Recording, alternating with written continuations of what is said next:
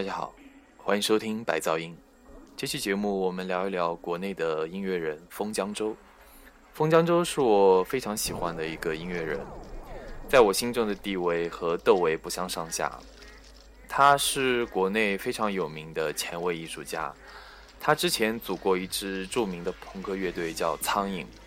后来他除了个人做电子音乐以外，也和其他的人合作，做一些话剧的配乐、电影作品的配乐，然后自己也做一些装置艺术、行为艺术和多媒体艺术这方面。他做的东西非常的前卫和另类，嗯。他是国内的噪音教父吧？我觉得，因为这个人对噪音这块的见解和境界非常的高。首先，我们听一下他一九九八年做的一张《恋爱中的苍蝇》，这是他和台湾的一个电子团队 Third Nova 第三幻星合作的。这个是他当时除了在苍蝇乐队之外做的一张个人的专辑。这张专辑投入了尖端的电子音乐的风格，嗯，结合了各种 noise 或者是 techno、breakbeat、industry 之类的风格，极具的前瞻性。当然，这张唱片当时在国内的市场非常的小。首先，我们听一首《自由行走的梦》。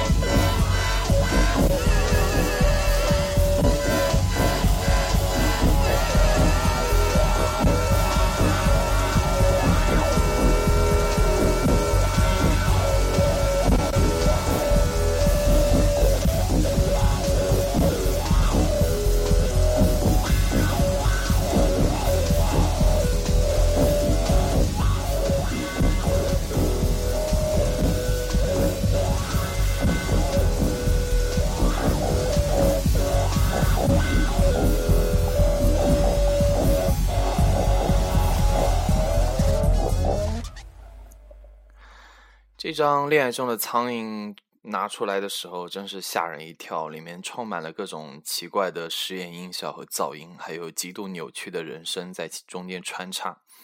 二零零零年的时候，冯江舟又拿出了一张更吓人的唱片《五幺六分子》。这张唱片里面充满着高密度的猛烈音响以及高压电流制造的暴力洪流。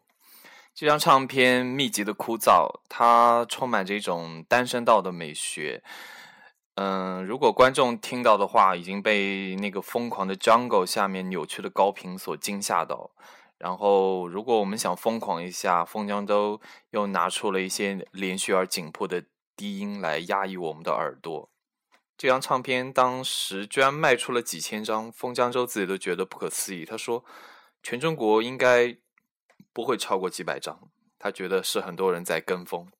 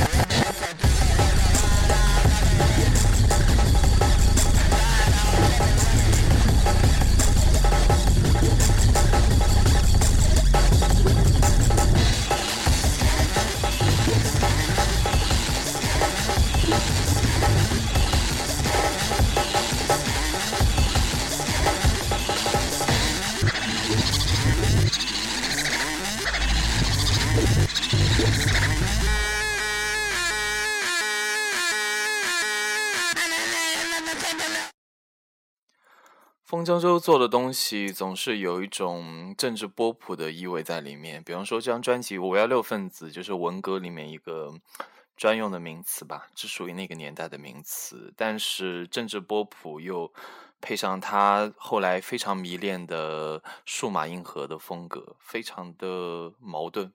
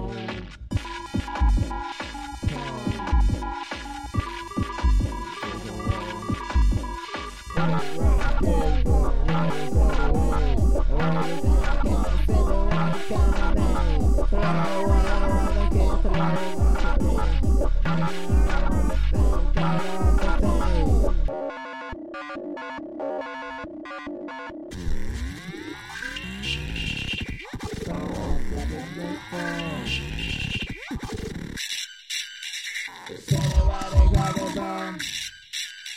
Come.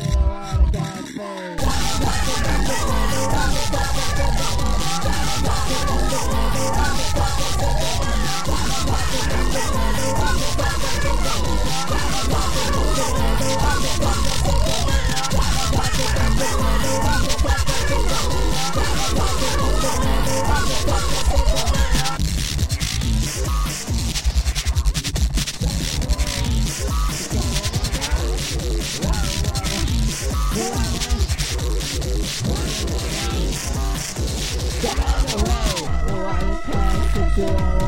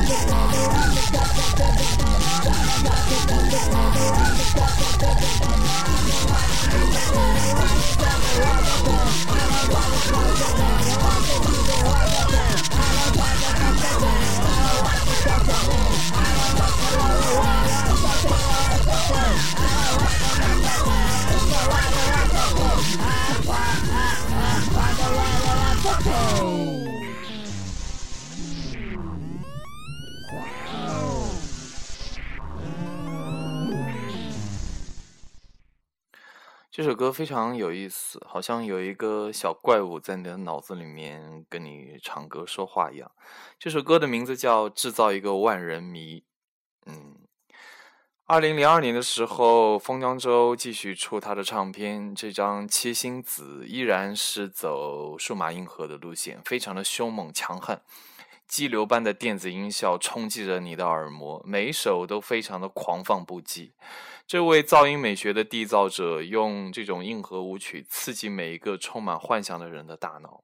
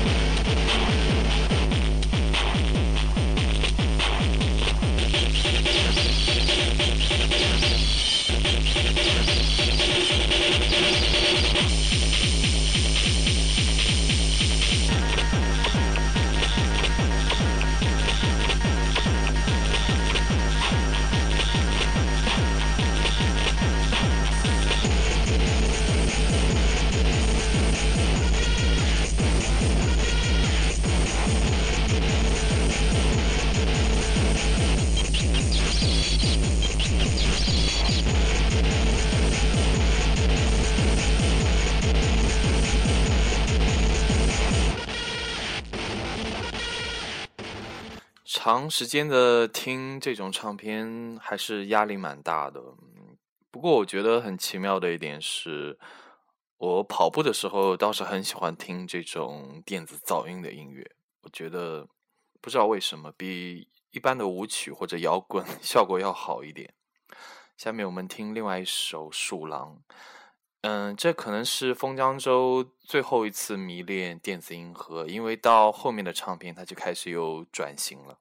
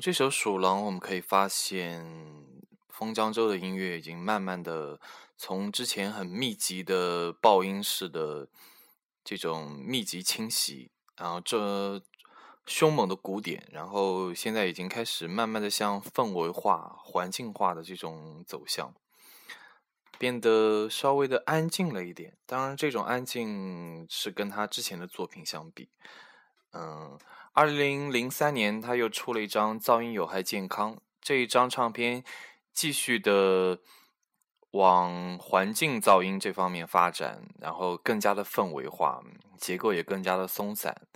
嗯，之前的那种数码音盒的凶猛氛围已经没有了。首先，我们来听一首蒙古长调 mix。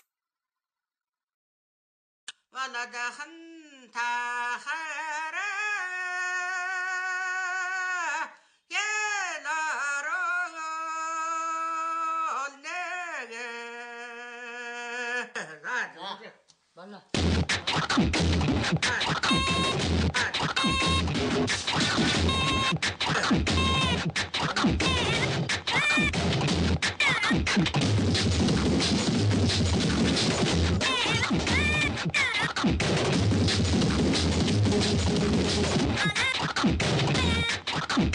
on.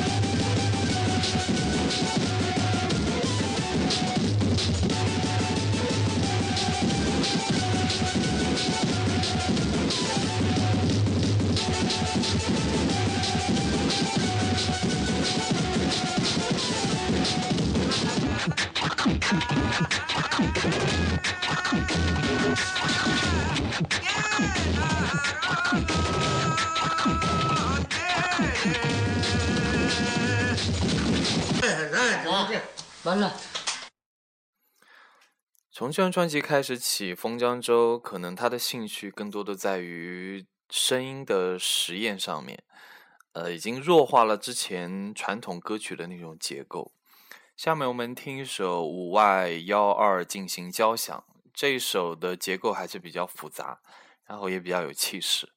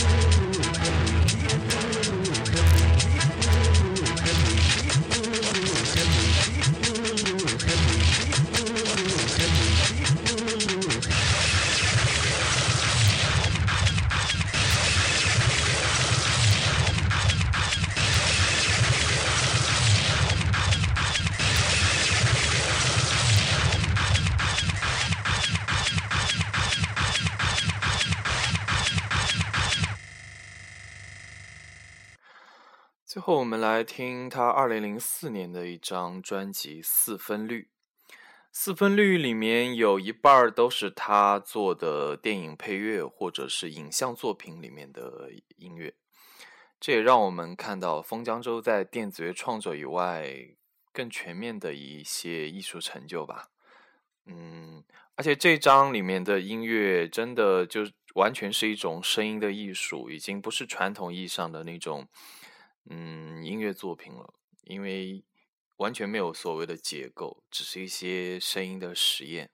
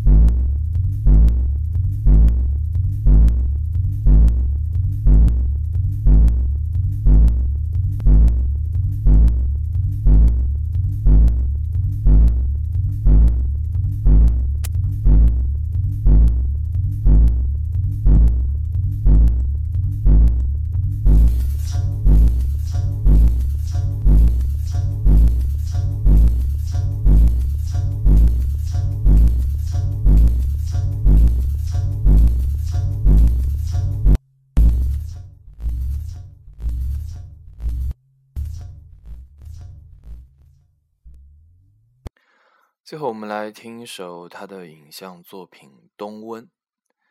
嗯，大家如果能坚持听到这里的话，我也非常佩服大家的耐心和接受能力。